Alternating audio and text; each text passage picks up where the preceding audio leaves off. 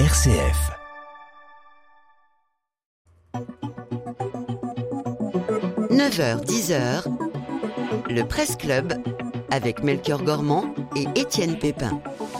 Et eh oui, c'est le grand retour du Presse Club. Une heure d'actualité où l'on revient sur les sujets importants de la semaine avec nos confrères journalistes. Bonjour Étienne. Bonjour Melchior Gormand. Trois sujets dans cette édition. Et à commencer par l'Abaya. Hier soir, le Conseil d'État a validé son interdiction à l'école. La mesure annoncée le 27 août dernier par le ministre de l'Éducation fait polémique, mais l'Abaya ne voile-t-il pas? Les vrais problèmes de la rentrée. Les restos du cœur tirent la sonnette d'alarme. Les bénéficiaires de l'aide alimentaire sont en très forte augmentation. Les dons affluent pour renflouer les caisses. Mais comment endiguer durablement la crise? Enfin, coup d'envoi de la Coupe du Monde de rugby ce soir au Stade de France avec France-Nouvelle-Zélande. Au-delà des enjeux sportifs, la Coupe du Monde de rugby sera une répétition générale des JO 2024 un magnifique moment de communion et de ferveur. Avec euh, vos réactions en temps réel sur euh, ces trois sujets au 04 72 38 20 23 et par mail à l'adresse direct.rcf.fr. Et comme à chaque fois, ils sont deux à nous accompagner dans ce Presse Club, Étienne. Oh, tout à fait. Stéphane Vernet, bonjour. Bonjour, bonjour. Merci d'être avec nous. Vous êtes directeur délégué de West France à Paris. Nous sommes également avec vous, Gauthier Vaillant. Bonjour. Bonjour Étienne, bonjour à tous. Merci d'être avec nous, chef adjoint du service France de la Croix. Très grande joie de vous retrouver, d'inaugurer une nouvelle saison du Presse Club avec vous. Hier, le Conseil d'État a validé l'interdiction de l'abaya à l'école. Et oui, Melchior, la plus haute juridiction administrative française estime que l'interdiction du port de l'abaya et du camis ne porte pas à une atteinte grave et manifestement illégale à une liberté fondamentale. Fin de citation. Le Conseil d'État avait été saisi en urgence par l'association Action Droit des musulmans pour obtenir la suspension de cette mesure annoncée le 27 août par le ministre de l'Éducation.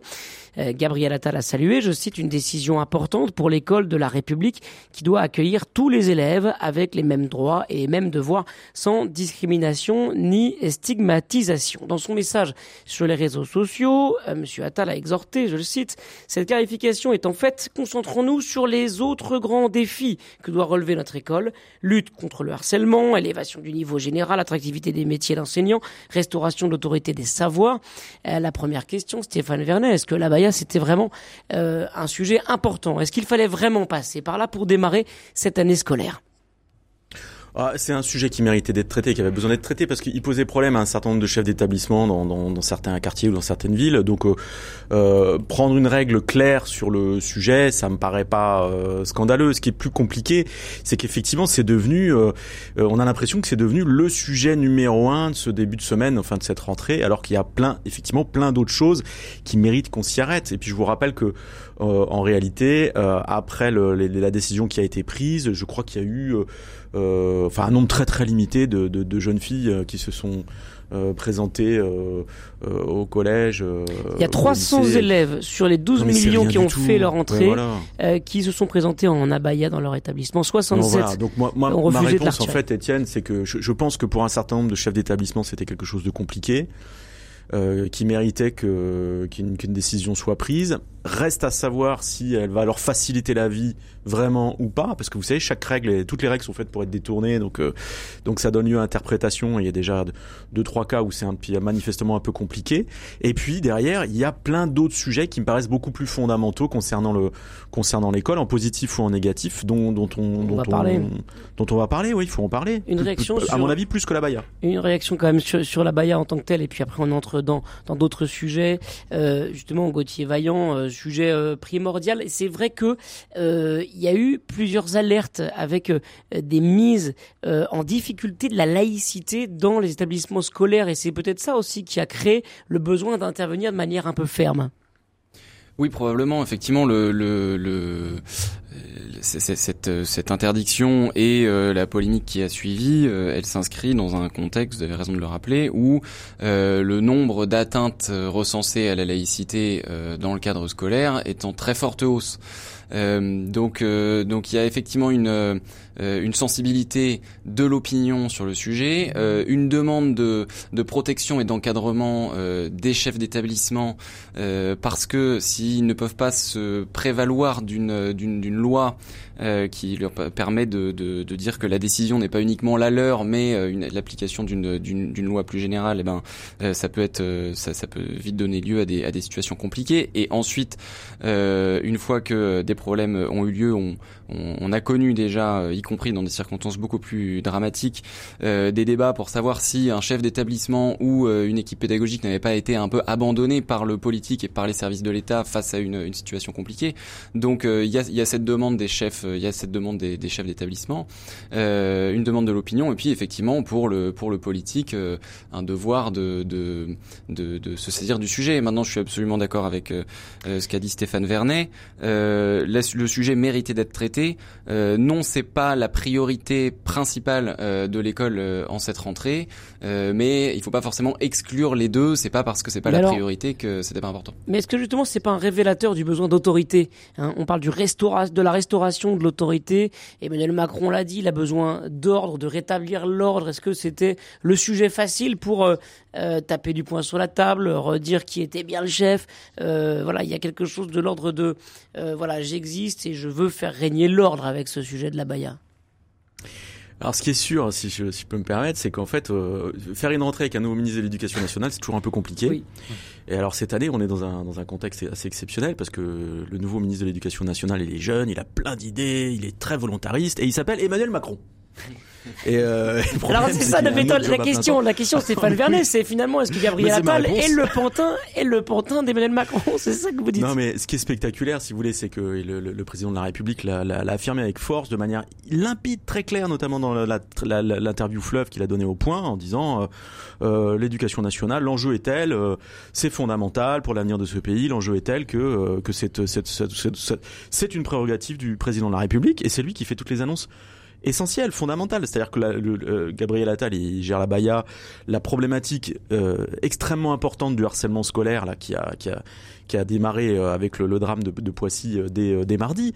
Mais pour le reste, c'est Emmanuel Macron qui est à la manœuvre, qui fait toutes les annonces. Et il annonce beaucoup de choses, y compris, effectivement, il y a un discours sur la restauration de l'autorité à l'école, l'autorité des savoirs, euh, puis l'autorité l'autorité de l'institution.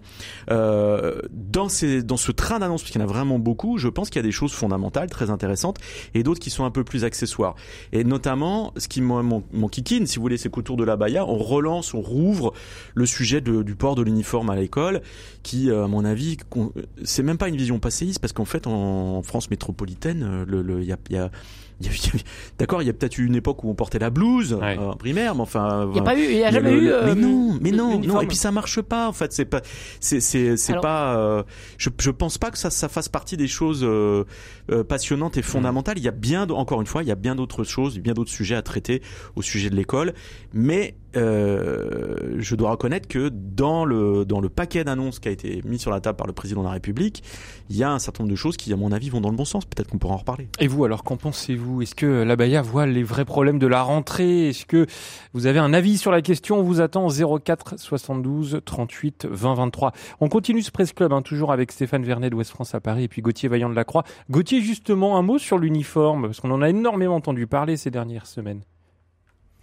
Oui, bah l'uniforme, euh, voilà, c'est une, une un débat qui est euh, qui est cyclique parce que effectivement, il peut apparaître comme une solution pour euh, forcer un petit peu instaurer une, une, égalité d'apparence dans le dans le parmi les élèves. Alors là, effectivement, ça, ça, ça, apparaît comme une parade possible face à des vêtements, on va dire euh, ostensiblement religieux ou, euh, euh, communautariste. Par le passé, on en a parlé pour lisser le problème de, de, de, des différences de marques de vêtements. Enfin voilà.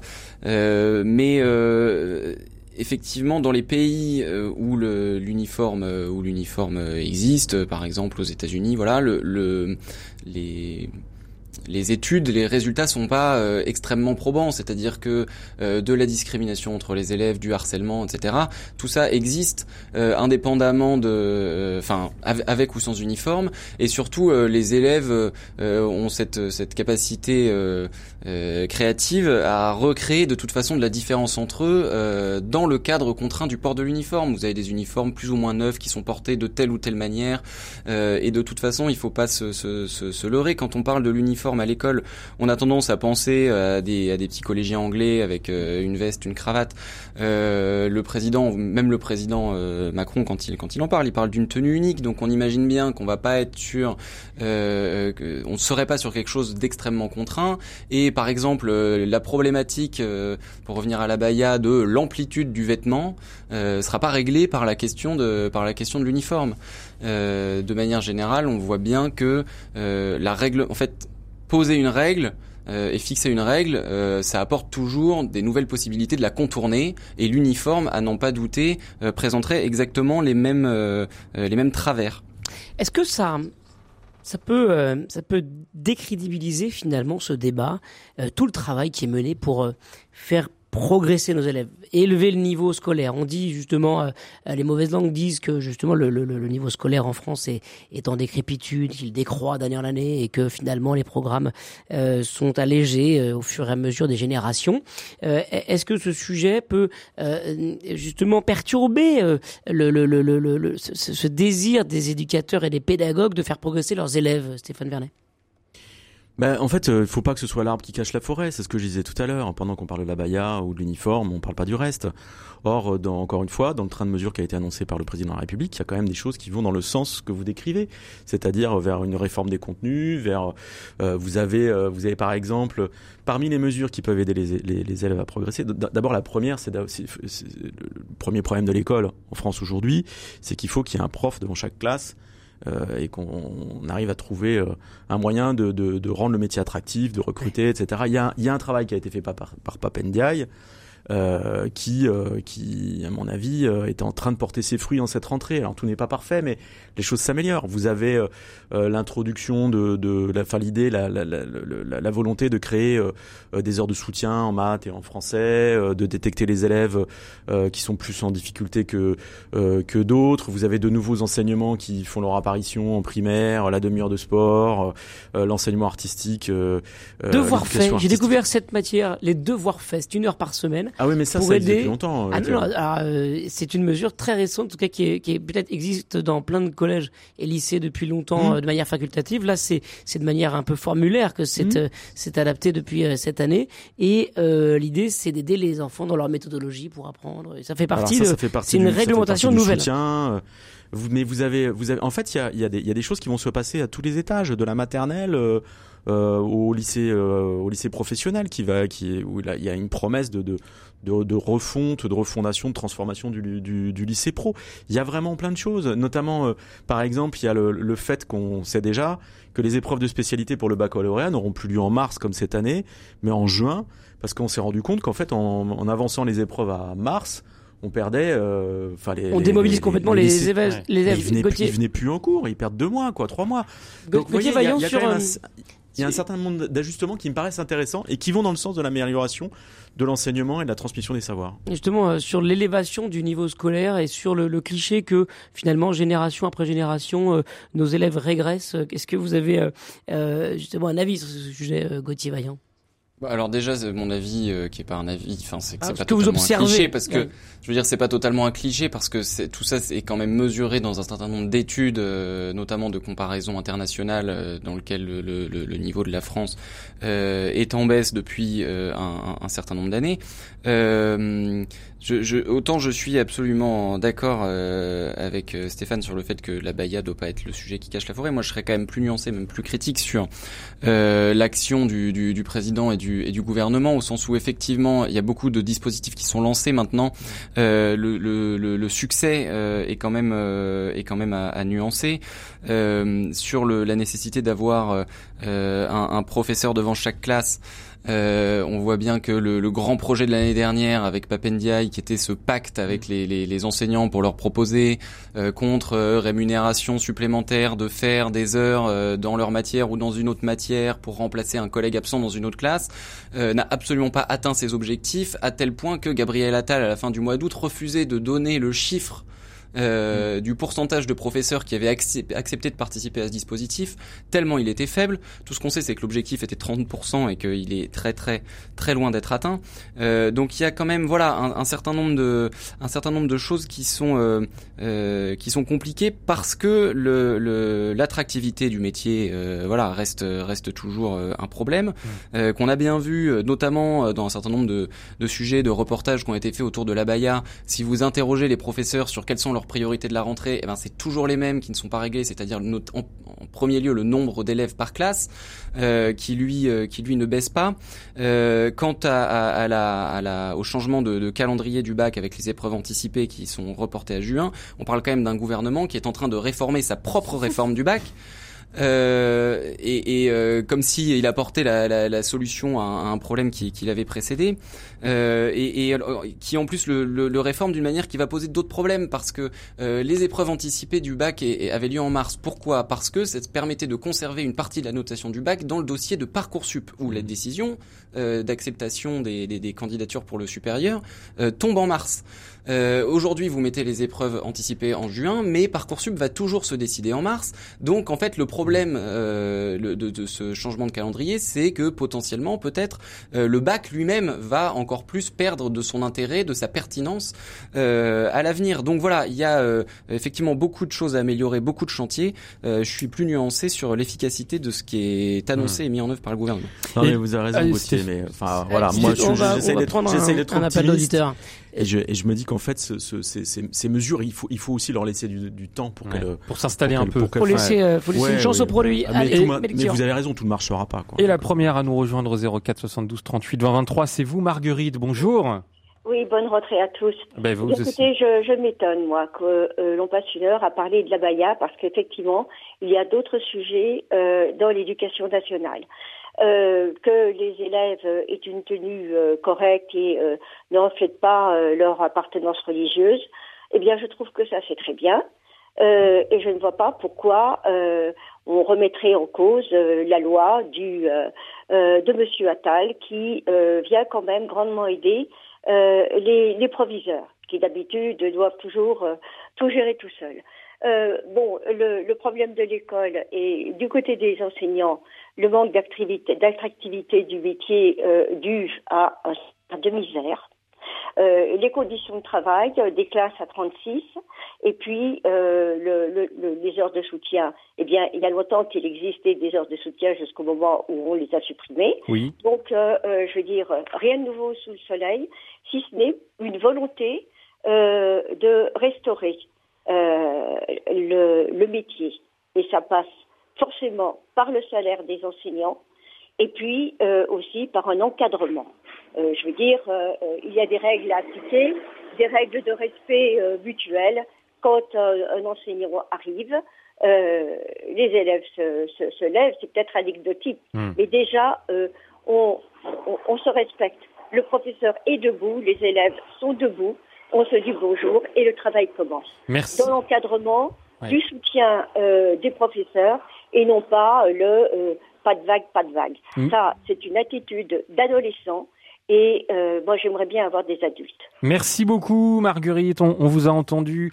Bah, tiens, Stéphane Vernet, vous qui avez tant envie de, de parler, qu'est-ce que vous, que, que pensez-vous du, ça commence, voilà, du témoignage de, de, Marguerite déjà charrier. Et, et on va mais conclure non, avec ça. Suis tout à fait, je suis tout à fait d'accord avec Marguerite, mais en fait, euh, ce que ce que ce qu'elle met en avant, c'est c'est ce que, il me semble que c'est en, en grande partie précisément ce qu'on était en train de se dire.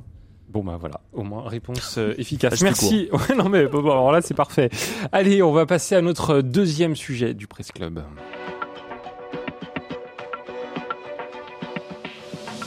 Le Presse Club avec Melchior Gormand et Étienne Pépin. Et toujours avec vos réactions en temps réel au 04 72 38 20 23 ou par mail d'ailleurs à l'adresse direct@rcf.fr. Les restos du cœur tirent la sonnette d'alarme. Les associations solidaires sont en difficulté. Oui, Melchior, le nombre de bénéficiaires de l'aide alimentaire est en augmentation très forte en France. Dimanche, les Restos du Cœur ont lancé un appel d'urgence. Ils ne peuvent plus faire face à l'afflux des demandeurs qui se multiplient avec l'inflation. Cette année, les associations de solidarité euh, pourraient distribuer 35% de repas supplémentaires, soit 170 millions contre 142 euh, en 2022. Au total, 2,4 millions de personnes ont bénéficié de l'aide alimentaire l'année dernière, soit trois fois plus qu'il y a 10 ans. Il manque 35 millions d'euros au Resto du Cœur pour euh, y parvenir. Euh, le président euh, des Restos du Cœur, Patrice Douré, a donc lancé un appel. Le gouvernement va débloquer 15 millions d'euros dans les prochains jours. Plusieurs grandes enseignes vont aussi mettre la main à la poche. Intermarché au Carrefour. La famille de Bernard Arnault, le patron du géant du luxe LVMH, a annoncé un don de 10 millions d'euros qui n'a pas manqué de faire réagir. Mais ma question, Gauthier Vaillant, est-ce que c'est notre générosité à tous qui a remis en question aujourd'hui Non, je pense pas. En tout cas, j'ai pas envie de, j'ai pas envie de, croire ça et de l'analyser comme ça. C'est-à-dire, enfin, euh, la, la, générosité euh, est d'abord l'intention, le, rapport qu'on a euh, à euh, l'envie qu'on a et de, de, de, donner de son temps ou de son argent, euh, en l'occurrence, euh, pour, pour, pour une cause qu'on estime juste et, et, nécessaire. ce à quoi sont confrontées les associations, les structures d'aide alimentaire aujourd'hui, c'est effectivement en partie à une, une, baisse, une baisse des dons. mais mais euh, cette baisse des dons, elle n'est pas due à un problème de générosité. C'est-à-dire que les Français, si, si, les Français ou certains Français donnent moins ou arrêtent de donner, euh, je crois pas que ce soit parce qu'ils sont devenus tout d'un coup euh, euh radins, pingres euh, ou égoïstes. c'est tout simplement parce que eux aussi sont confrontés à la hausse du coût de la vie, à l'inflation, et voilà. Donc ça fait malheureusement partie des, des, des, budgets sur lesquels un foyer euh, peut être amené prioritairement à, à, rogner, à faire des, des économies euh, en cas de en cas de besoin. Donc le la, générosité des Français pour moi n'est pas en cause. J'ai aucun doute sur le fait que euh, la, une grande partie des Français aujourd'hui comme hier donnent autant qu'ils peuvent mais ils peuvent moins. Alors Stéphane Vernet, est-ce que euh, la solution viendrait peut-être euh, de, ce qu'est l'idée, en tout cas, enfin une idée qui est portée par Laurent Seux, qui est responsable du programme Ensemble bien vivre, bien manger au Secours catholique, euh, qui lui en appelle à, l'État et il réclame, voilà, une augmentation des minima sociaux et pour lui l'aide alimentaire doit passer par l'autonomie justement à travers des minima sociaux plus plus plus importants. Est-ce que vous avez une réaction à cela? Ben, ça a du sens parce que en fait la base du problème c'est l'inflation. Il est là le vrai problème. Euh, entre la fin de l'année 2021 et, le, et le, la moitié de, et, le, et là aujourd'hui, euh, d'après l'INSEE, en 18 mois, l'inflation a dépassé les 18%, 18,4% en fait. Et on voit que c'est tout le pays qui se serre la ceinture. Hein. Euh, c'est-à-dire que le, les, les, sur, le, sur, la même, sur la même période, les dépenses alimentaires, elles n'ont progressé que de 4,2%. C'est-à-dire que tout le monde fait attention à ses dépenses on consomme moins, et si vous consommez moins, vous donnez moins. Et c'est le, le, la, la, les difficultés des restos du cœur. Euh, l'intérêt ou l'avantage, euh, ce qui était ce qui était très bien dans cette histoire, dans le cri d'alarme qui a été lancé par le président des Restos du Cœur, c'est qu'on se rend compte qu'en fait toutes les structures de solidarité sont confrontées au même problème, ce qu'on appelle l'effet ciseau. Il y a plus de gens dans la précarité, donc il y a plus de demandes, et il y a, il y a, il y a plus de bénéficiaires potentiels, et d'une manière générale, euh, les gens donnent beaucoup moins d'argent. Enfin, voilà, ils font aussi ce qu'ils peuvent dans un contexte très difficile. Donc, euh, peut-être que effectivement, la meilleure manière de, répondre et de pallier à cette problématique de l'inflation, si on ne peut pas bloquer les prix, si euh, que sais-je, ben, ce serait peut-être de, de, procéder à une comment une revalorisation générale des salaires, des minima. oui, de donner plus de pouvoir d'achat à l'ensemble du pays pour répondre à cette problématique d'inflation. Alors ça fait partie des choses qui sont dans les tuyaux.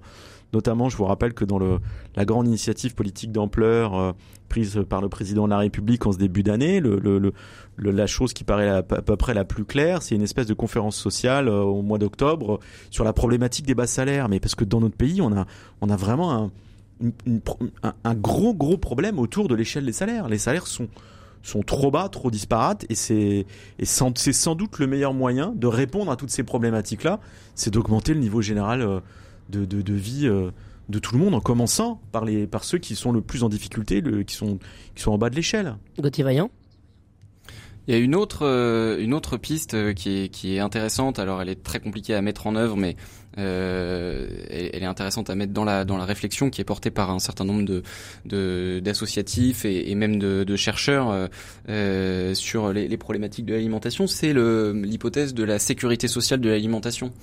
Euh, c'est-à-dire euh, euh, l'idée d'imaginer que sur un financement, comme pour la sécurité sociale, sur un financement basé sur des, des, cotisations sociales, on pourrait mettre en place un, une espèce d'allocation universelle de l'ordre de 100 ou 150 euros par mois destinée destinée à l'alimentation, ce qui ce qui permettrait à euh, ce qui permettrait de d'assurer voilà un minimum pour chacun et de donner aussi aux personnes euh, les plus euh, les plus fragiles un petit peu la main sur leur alimentation. Parce que un des problèmes rencontrés dans le dans le secteur de l'aide alimentaire c'est qu'en fait les bénéficiaires qui sont de plus en plus nombreux sont confrontés à euh, concrètement un problème qui est qu'ils n'ont pas le choix euh, de, de, de, des dons dont ils bénéficient, euh, ce qui pose un certain nombre de problématiques de santé en matière d'équilibre alimentaire, de qualité des produits, etc. Donc c'est une réflexion euh, que moi je trouve euh, intéressante. Enfin voilà, elle, elle, je, je, pense qu'il y a, il y, a, il y a quelque chose à réfléchir autour de ça. Il y a des expérimentations qui sont menées dans un certain nombre de villes qui sont voilà qui sont qui sont à suivre parce que même si ça paraît dantesque et, et, et pharaonique à, à, mettre en œuvre, il y aurait sûrement euh, ça fait partie des pistes que je trouve intéressantes. On a encore plein de choses à dire sur ce sujet. On, on, va en discuter dans un instant. Le temps de marquer une petite pause et le temps de vous laisser nous appeler au 04 72 38 20 23 et de réagir également par mail à l'adresse direct@rcf.fr. À tout de suite.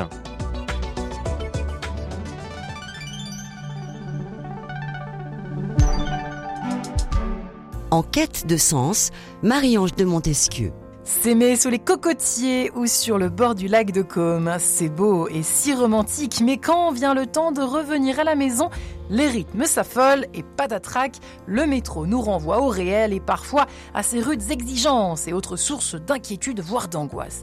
Alors voilà comment garder la magie de l'amour après les vacances. Tentative de réponse ce vendredi à 17h. Écoute dans la nuit, Cécilia Duterre. Pour la première soirée lecture de la rentrée, lisez-nous vos textes sur le thème Commencer, recommencer.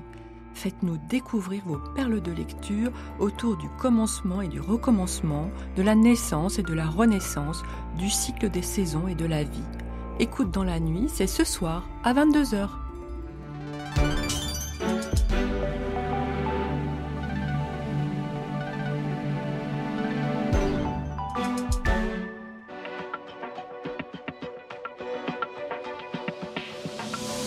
Presse Club avec Melchior Gormand et Étienne Pépin.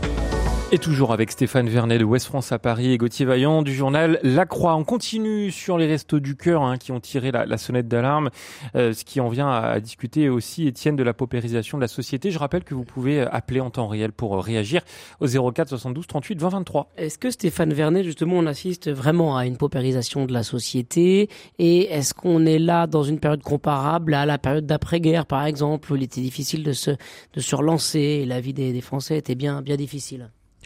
Alors Étienne, moi je suis incapable de, de comparer avec la période d'après-guerre, je l'ai pas vécu, donc je peux pas vous dire. Mais est-ce que les chiffres que vous avez annoncés en, en introduction, moi, ils me paraissent très parlants en fait. Hein, quand vous avez euh, vous avez trois fois plus de bénéficiaires en 10 ans, bénéficiaires des, des restos du cœur. 2,4 que... millions de personnes bénéficiaient de l'aide oui, alimentaire fin 2022. Oui. Ils sont trois fois plus qu'il y a oui. 10 ans. Mais oui, et puis il faut regarder aussi le profil des, des, des gens qui ont qui appellent à l'aide et qui ont besoin, euh, qui ont vraiment besoin d'aide. Vous avez des étudiants d'accord? Mais vous avez de plus en plus de retraités. Vous avez aussi beaucoup de travailleurs précaires. 80% a... des bénéficiaires sont sans emploi, euh, chômeurs, oui, retraités aux maladies longue durée, par exemple, parents foyer. Mais pas que. Vous avez aussi des gens qui travaillent, mais qui n'arrivent pas à, à, joindre les deux bouts. Et j'en reviens à ce que je disais tout à l'heure, c'est que on a, on a, euh, on a une vraie problématique sur les, sur les, sur les, sur les bas salaires. Alors juste, il y, y, a une vraie question C'est quand même peut-être hallucinant d'avoir des gens qui bossent mais qui n'arrivent pas à en vivre, quoi. Il euh... y, y, a une vraie question peut-être sur nos modes de vie que je voulais interroger là dans cette émission. L'alimentation est devenue le deuxième poste de dépense des personnes euh, accueillies, donc euh, par exemple au Resto du Cœur, mais dans les associations caritatives de manière générale. C'est derrière le logement. et devant les factures d'eau et d'énergie. Est-ce que justement on assiste là depuis quelques années à une nouvelle répartition justement des, des postes dans les dans les foyers français? Alors moi je suis pas euh, je suis pas suffisamment expert pour euh, répondre exactement à cette question. Je sais juste que la, la nouvelle répartition des postes elle est largement euh, comment dire largement subie, c'est-à-dire que par exemple le fait que le logement soit devenu le premier budget des Français, c'est pas parce que les Français ont décidé un beau jour qu'ils mmh. allaient s'offrir des logements plus grands et mettre consacrer plus d'argent à leur loyer. C'est parce que ça coûte plus cher. donc c'est pas le, le fait d'une on va dire d'une réorganisation de nos modes de vie ou de nouvelles priorités des, des, des, Français. Les, les les dépenses, euh, les trois postes que vous avez que vous avez cités sont tous euh, des postes contraints. Hein. Euh, votre loyer ou votre crédit immobilier, le fait de vous nourrir et vos factures d'eau, d'électricité, voilà, qu'on appelle d'ailleurs les dépenses contraintes, voilà, sont contraintes. Donc donc effectivement. et ces trois postes en, en, situation d'inflation très forte. Absolument. Les trois. On va... Donc je pense pas qu'il y ait de voilà, il y a pas de il y a pas de, de, changement. Enfin, ces changements sont subis. Ada est avec nous. Bonjour Ada. Oui, bonjour monsieur. Donc, moi, vous, vous entendre parler du restaurant euh, du cœur, ça fait mal au cœur que euh, qui est combien 100, 100 000 personnes, 135 000 personnes qui vont qui vont qui vont en être exclues. C'est vraiment mal. Ça fait mal au cœur. Moi, j'en ai bénéficié dans les années 80 euh, avec Animalus d'Avignon. Mon papa après 20 euh, ans après. Bon bref, c'est franchement un arrivé là. Et alors, il m'est arrivé une idée pourquoi pas dans, en attendant, en attendant, dans voilà, en attendant une solution euh, un peu plus euh, juste et honorable de l'État ou voilà ou du système en général, pourquoi pas euh, faire payer 10 euros par mois aux bénéficiaires. Je ne sais pas combien sont les bénéficiaires. Un million, un million, admettons ils sont un million. Ils, ils ne donneraient que 10 euros seulement, 10 euros par mois pendant trois mois.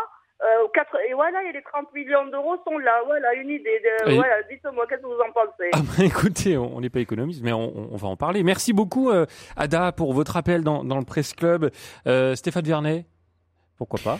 Bah, non, alors oui, moi je trouve que l'idée, oui, oui, mais le, le, le fait qu'il y ait une contribution, pourquoi pas Enfin, je, je comprends l'idée. Est-ce qu'il faut, faire, est qu'il faut faire payer d'une certaine manière ceux qui bénéficient de cette aide alimentaire? C'est ça la question posée à Non, mais la, enfin, la, ma réponse c'est est-ce qu'ils ont les moyens de payer? Ah enfin, Je veux dire, si vous êtes au resto du cœur, vous n'avez pas 10 euros par mois. Enfin, faut, voilà. Donc, je, je comprends le principe, c'est bien, mais, mais euh, voilà. Comme une Après, adhésion. Euh, Ou comme une participation minimale. Ouais. Non, non, mais on parle aussi quand même. Il y a vous avez un certain nombre de. Enfin, je dis, il faut, faut, faut, faut, avoir en tête que les gens qui vont au resto du cœur, ils en ont vraiment besoin. C'est qu'ils sont dans des situations financières catastrophiques. Donc, euh, moi, moi, je, je, veux bien que pour le principe, la symbolique, euh, c'est sûr. Mais enfin, je, je, je pense que c'est un peu plus compliqué que ça. Après. Euh, euh sur le, les, les 135 000, les 150 000 bénéficiaires qui restent d'être exclus, le, le mérite où l'avantage de l'appel du président des Restos du Cœur, c'est qu'il a été entendu. Mmh. Euh, il dit il y a un trou de 35, 35 euh, millions, euh, certains parlent de 50 millions, enfin bon, bref. Mais vous avez déjà un certain nombre de personnes qui... Enfin, il y, y, a eu des réactions. Je vous rappelle que l'État met 15 millions sur la table. Vous avez Bernard Arnault qui rajoute 10 millions. Vous avez le crédit, l'Alliance fédérale Crédit Mutuel qui, qui, qui, a ajouté 7 millions et demi. Donc, en fait, il se passe, il se passe des choses. Donc, je, je, moi, j'ai bon espoir que tout le monde puisse être euh, être servi malgré malgré cette crise. Encore une fois, au-delà des restos du cœur, il n'y a pas que les restos du cœur qui sont mm. qui sont en difficulté. Toutes les associations de solidarité dans ce pays ont le même problème.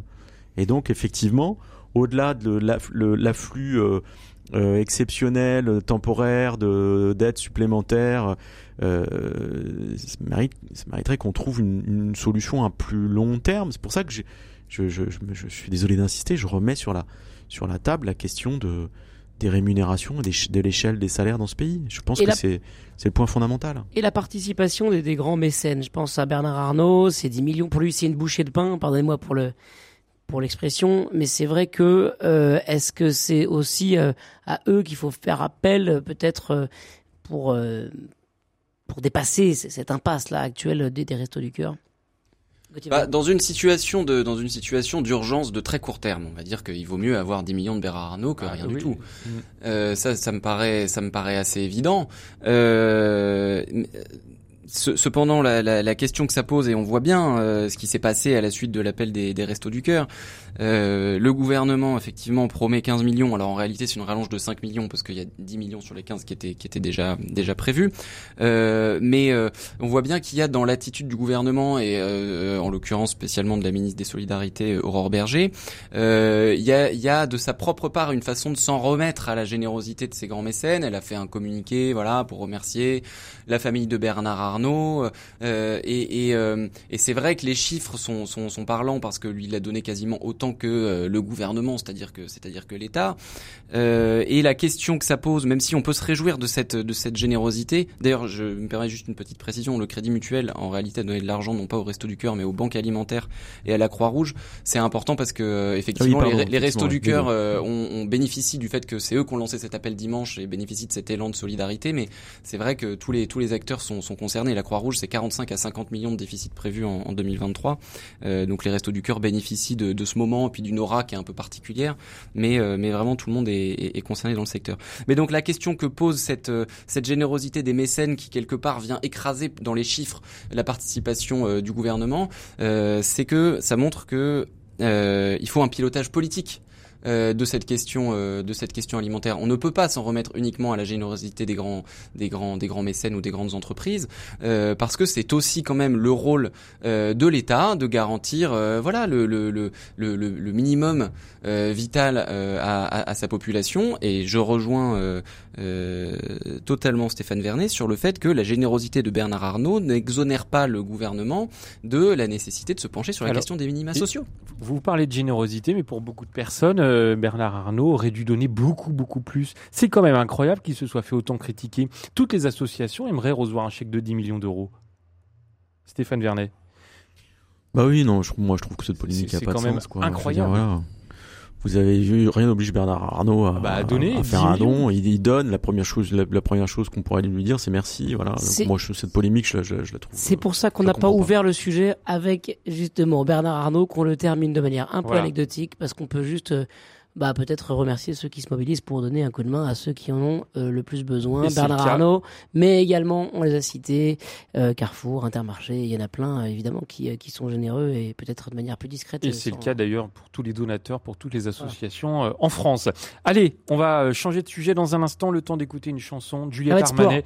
Euh, ouais, préparez, vous allez aller au vestiaire. Je suis pas très habitué. on va parler rugby dans un instant. Pour toutes les guerres qu'on s'est faites, des fêtes sans foi dans nos têtes par tous les temps, les vents, tous les cerfs-volants envoyés, envolés, les ailes arrachées obstinément. T'avais aimé mon image, mage, la pluie sur mon visage, nos cœurs à l'aventure, scellés dans l'or pur, tu m'as blessé, lassé, crochet, accroché, tu m'as aimé. Si tout entre nous s'entame, qu'importe si tout entre nous s'enflamme, qu'importe si tout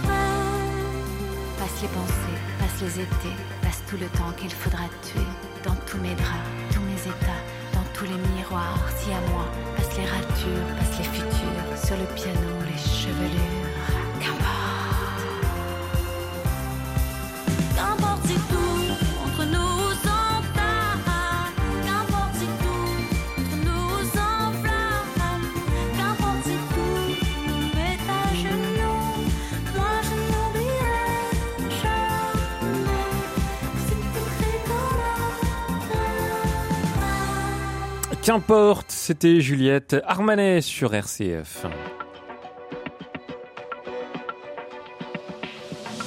Le Presse Club avec Melchior Gormand et Étienne Pépin. Toujours avec Stéphane Vernet de Ouest France à Paris et Gauthier Vaillant du journal La Croix et vos euh, témoignages. Vous allez nous dire si vous allez regarder ce soir euh, ce grand événement à 21h15. Étienne, coup d'envoi? Essayé de- le sifflet raté. Oh, Melchior, coup d'envoi. t'as pas voulu oui, cette année, on fait moins le fou rire et Oui. tout. Et lui, il arrive, il siffle en studio. C'est pas Mais possible. c'est pas mal, non ah, mais c'est très très bien. Coup d'envoi de la Coupe du Monde de rugby, évidemment, ce soir. Oui, Melchior, avec donc France-Nouvelle-Zélande, un Oui. match inaugural aux allures de finale. Et je crois que le 15 de France a de vraies chances de victoire hein, cette année. C'est ce qu'on m'a dit dans l'oreillette. Moi, j'y connais rien. Mais euh, au-delà des enjeux sportifs, la Coupe du Monde de rugby sera une répétition générale des JO 2024. Un magnifique moment euh, de communion de notre monde en crise, de la ferveur comme on l'aime et dont on a besoin. C'est d'abord ça, justement, Gauthier Vaillant. Je sais que vous aimez beaucoup le rugby, vous. Est-ce que euh, c'est d'abord ça, cette Coupe du Monde de rugby, un moment de, de cohésion et de ferveur? Oui, alors je suis très heureux qu'on parle de ça aujourd'hui. En plus, figurez-vous que c'est la une de la Croix euh, Oh, euh, de, ce matin. Euh, euh, ouais, ouais, tout à fait. Effectivement, cette Coupe du Monde, elle, elle, elle ouvre une année de, de sport tout à fait particulière pour la France par son, son intensité, avec ces deux grands événements. Et, euh, et oui, euh, c'est ce qu'on a essayé de euh, d'explorer un peu dans le euh, dans, le dans le journal de ce matin, euh, à plein de, de, de niveaux. Euh, pour un pays comme le nôtre, au moment où on se trouve, euh, voilà, avec des difficultés économiques dont on vient de parler, avec les difficultés en, en matière de cohésion sociale euh, que, que connaît la, la, la société française, accueillir euh, des, des grands événements sportifs comme ça, euh, c'est des occasions d'une part de, de, de fierté, on va dire, de fierté parce que la France va être sous les projecteurs, va rayonner à l'international, de ferveur et voilà de, de, de, communion derrière quand même une équipe pour le Coupe du Monde de la Coupe du Monde de rugby, puis des athlètes euh, aux, Jeux Olympiques. C'est une occasion de se retrouver qui est effectivement amplifiée, euh, au moins dans le cas du rugby, par le fait que euh, le 15 de France arrive avec une, vraie étiquette de favori, sans doute pour la, première fois de son histoire dans ces proportions-là. Ça, c'est euh, extraordinaire. Est-ce que cet événement ressemble peut-être euh, à la Coupe du Monde euh, de football en 98, où on avait besoin de retrouver un peu des, couleurs, Stéphane Vernet, sur le plan politique, justement, et sur le plan de la, cohésion sociale? Sur le plan politique, il est clair que le président de la République euh, va en faire un instrument au service de, voilà, d'une espèce de relance, d'une réhausse du moral des Français. euh, voilà, il, il a donné une, une interview à l'équipe, etc. Il s'affiche et tout ça. Bon, voilà. Après, euh, est-ce que ça va fonctionner euh, je, je, je, je, suis incapable de, de vous le dire. On, on, on voit à peu près, ça peut apporter un certain nombre de retombées, notamment économiques, intéressantes. Ça peut avoir un effet d'image très positif pour le pays à condition que ce soit réussi. Je vous rappelle que la dernière grande finale de football qui s'est jouée au Stade de France euh, n'a pas donné une très bonne image euh, de, de, de, ce qu'était la capacité euh, de, la France à accueillir des grandes compétitions. Donc il y a, des choses à y a des choses à rattraper. Après, c'est toujours pareil, c'est-à-dire que si si cette équipe de France qui est qui est effectivement favorite cette année pour la première fois depuis longtemps arrivait à faire un très beau parcours, voire à gagner cette Coupe de Monde, il y aurait peut-être un, il y aurait peut-être une, oui, il y aurait peut-être une ferveur, un enthousiasme. En tout cas, moi, je l'espère. On en a besoin, ça nous ferait du bien. Voilà. Après, je vous rappelle que ce genre d'effet, euh, c'est pas non plus un effet waouh et surtout il dure, euh, il dure pas super longtemps. Hein. euh. Alors- en 98, ça avait bien marché, mais enfin, la, la, la, la Coupe du, de, de- du monde de 2018 football euh, de 2000. Euh, euh, 18.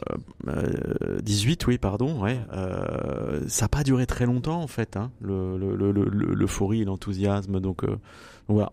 En tout cas, tout ce qui, tout ce qui peut, est de nature à nous rendre le sourire, à nous faire et à nous donner un peu, un peu de, un peu de couleur et de morale est bon à prendre. Alors, je voudrais que vous m'éclairiez un petit peu. Moi, j'y connais pas grand grand chose. Je suis pas le grand sportif de la rédac, hein, pour Ah bon? être tout à fait honnête. C'est pas vrai. Euh, si, bah si, là voilà, je, je fais une révélation. Non, vous avez tous les deux parlé des chances potentielles de la France pour cette Coupe du Monde de rugby. Euh, Gauthier Vaillant, euh, euh, vraiment face aux All Blacks, ce, ce monstre de, du, du rugby, on a tous en tête des, des matchs, puis ces, ces fameux euh, AK, quoi. Finalement, il y en a certains qui, qui regardent le match uniquement pour assister au AK du début de match. Bon, est-ce que euh, on a vraiment des, chances là euh, cette année?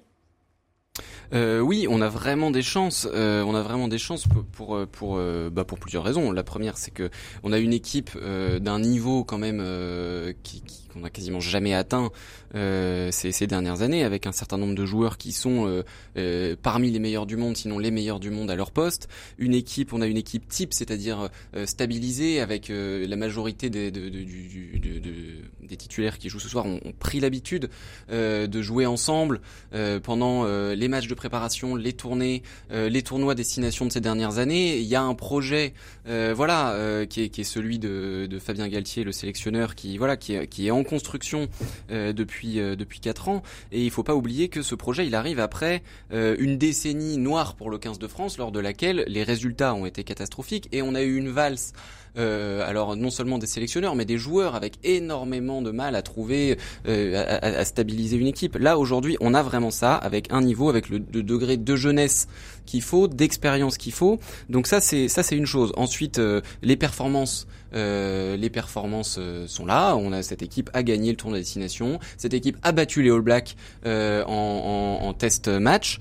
Euh, donc il y a, y a voilà, on, on sait que cette équipe peut les battre. Alors que si on se replace par exemple en 2015, euh, on les avait aussi affrontés les All Blacks euh, pendant la Coupe du Monde euh, en sachant pertinemment que on, prendrait une déculottée et c'est ce qui s'est produit. Il n'y a pas tant de surprises que ça. Dans le rugby est un sport où la logique sportive est cruellement respectée en général. Euh, donc là, on sait que on sait qu'on peut rivaliser. L'équipe de France a été l'année dernière a atteint le, la première place du classement mondial des nations euh, euh, dans le rugby pour euh, voilà la, la, la, première fois de son histoire.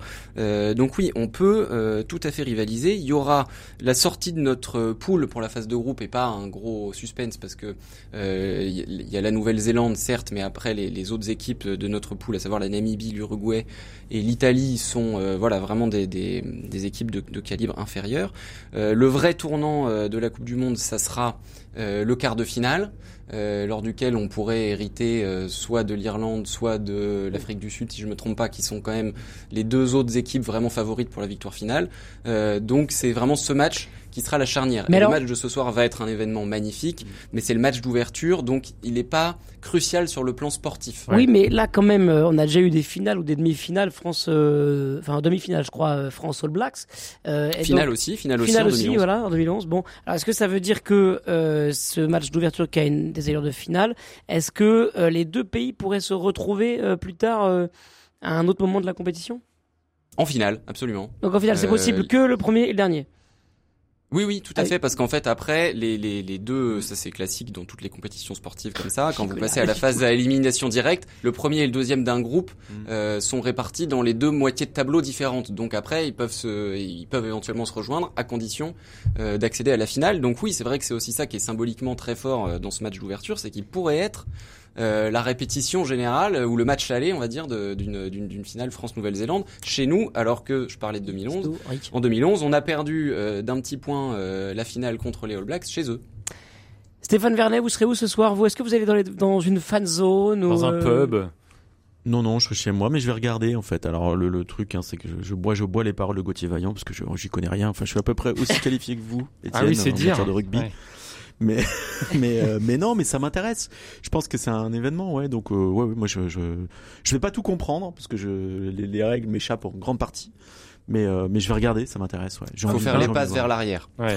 Ça, je sais. un Et j'ai vu que le, ba- le ballon n'était pas n'était pas rond, donc c'est le Non, ballon bah, enfin, oui, c'est- c'est le Allez, rugby. non, je suis quand même Ouais. pas si naïf que ça, Euh, rassurez-vous. Gauthier, un pronostic pour ce soir? Ah non, non, non, moi je veux pas porter la poisse. Ah bon? Bon bah super. Eh ben écoutez, on Moi, j'en ai pas non ce plus. soir. ça pas- Vous allez pas regarder, Étienne Ah si, si, si, Non. je sais pas. Je pense pas, ça Bon, m'étonnerait. je vous dirai. Vous me direz, vous m'enverrez un message ce soir. Allez, on va passer au choix de nos invités, euh, Étienne. Gauthier Vaillant, qu'est-ce que vous Alors, avez... euh, rappelez-nous ce que c'est. Ah oui, le Gauthier, même, le, le, le, Le choix. le choix des invités. Évidemment. Alors c'est le climax, c'est le sommet de cette émission, quand même l'appeler euh, Melchior Gormand. L'idée c'est de donner euh, la parole à nos invités pour qu'ils euh, mettent un peu en valeur les informations positives de la semaine de leur choix. Ils ont carte blanche pour essayer de d'éclairer notre notre week-end avec une information positive. Donc Gauthier Vaillant, vous avez la parole. Je sais même pas quel est votre choix aujourd'hui. Eh ben, je vais vous parler de, de transport puisqu'on a appris hier la, la, le relancement euh, prochain, donc le 11 décembre prochain, de euh, d'un train de nuit qui reliera Paris à, Berlin. Une ligne qui avait été euh, fermée en 2014. Euh, sa réouverture avait été annoncée, je crois, en, en 2020, mais là, ça y est, c'est c'est c'est imminent. un trajet qui va durer 13 heures. Euh, et qui euh, en fait va permettre à nouveau de rallier euh, Paris à Berlin sans changement, ce qui aujourd'hui n'est pas possible, et avec un moyen alternatif à l'avion, euh, ce qui est quand même une bonne nouvelle euh, dans le dans le, le la lutte contre euh, le changement climatique. Après voilà l'été qu'on vient de passer, qu'on est toujours en train de passer d'ailleurs. le retour des le retour des, des, des, trains de nuit est un mouvement qu'on connaît déjà en France hein, depuis quelques années, mais qui en réalité concerne toute l'Europe. Et un élément parce que quand j'ai vu ça, j'ai eu d'abord une, une inquiétude sur le sur le tarif et j'ai vu que la presse allemande euh, annonçait des, des, des, des, les billets les moins chers à 34,90 euros, je crois. Ah oui. euh, ce qui fait, ce qui promet quand même une offre qui sera réellement compétitive face à l'avion, parce que comme vous savez, souvent le problème qu'on a avec les, les, grands trajets en train, c'est qu'en fait on trouve encore des billets d'avion qui sont moins chers pour faire un trajet beaucoup plus rapide. Euh, donc là, je trouve que c'est vraiment une bonne nouvelle pour euh, le climat et aussi pour un certain nombre de gens qui aiment en fait voyager en train euh, et qui vont pouvoir retrouver euh, ce charme particulier du, du, du, train de nuit pour relier deux grandes capitales européennes. Et de votre côté, Stéphane Vernet, c'est moi qui vais vous lancer. C'est moi qui vais vous lancer parce que je sais que j'ai un truc à vous demander. Euh, vous publiez aujourd'hui, Stéphane Vernet, on en avait euh, parlé ensemble de longues heures. Vous publiez un, un petit livre qui s'appelle Déjeuner secret dans les coulisses de la réforme des retraites. Et je trouvais que c'était sympa euh, que ce soit votre coup de cœur du jour. Euh, je, je, vous ai auto euh, décidé à, euh, à, à, faire justement la promo de votre de votre de votre livre justement dans les coulisses un petit peu de ce qui se passe. Euh, bah voilà, dans, ces journées, dans ces, dans ces déjeuners euh, autour des grands décideurs politiques français. Ah, c'est super sympa, Étienne. Mais moi, j'avais un autre coup de cœur, mais je vous en parlerai après, euh, si vous me laissez trois secondes. Mais oui, oui, je, mais merci de, de, me donner la parole sur ce sur ce livre. En fait, c'est tout simple. Moi, j'ai fait partie du d'un groupe de 10, de 10 éditorialistes politiques qui avaient été conviés à l'Élysée en début d'année pour un déjeuner avec, le président de la République, au cours du, duquel il avait été question de la réforme des retraites.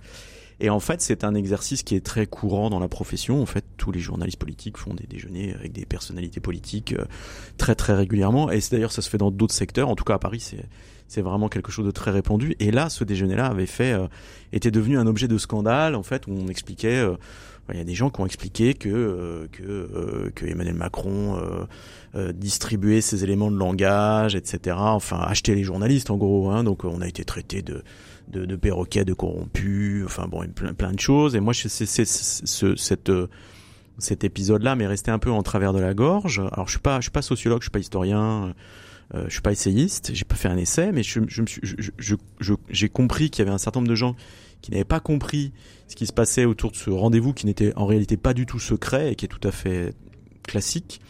Euh, et j'ai pris le parti d'en faire un récit, c'est-à-dire que je, sur une période de six mois, je, raconte une, douzaine de déjeuners avec des, politiques, des déjeuners de groupe entre journalistes et politiques, pour que les gens comprennent comment ça marche, qui participe à ce genre de choses, où ça se passe, euh, quelles sont les règles qui euh, qui, ont cours en la matière. Et j'ai choisi quatre temps forts en fait de la réforme des retraites donc ça me permet à la fois d'expliquer ce que c'est que les, ce sont ces déjeuners politiques et puis euh, et puis ce qui s'est dit en coulisses.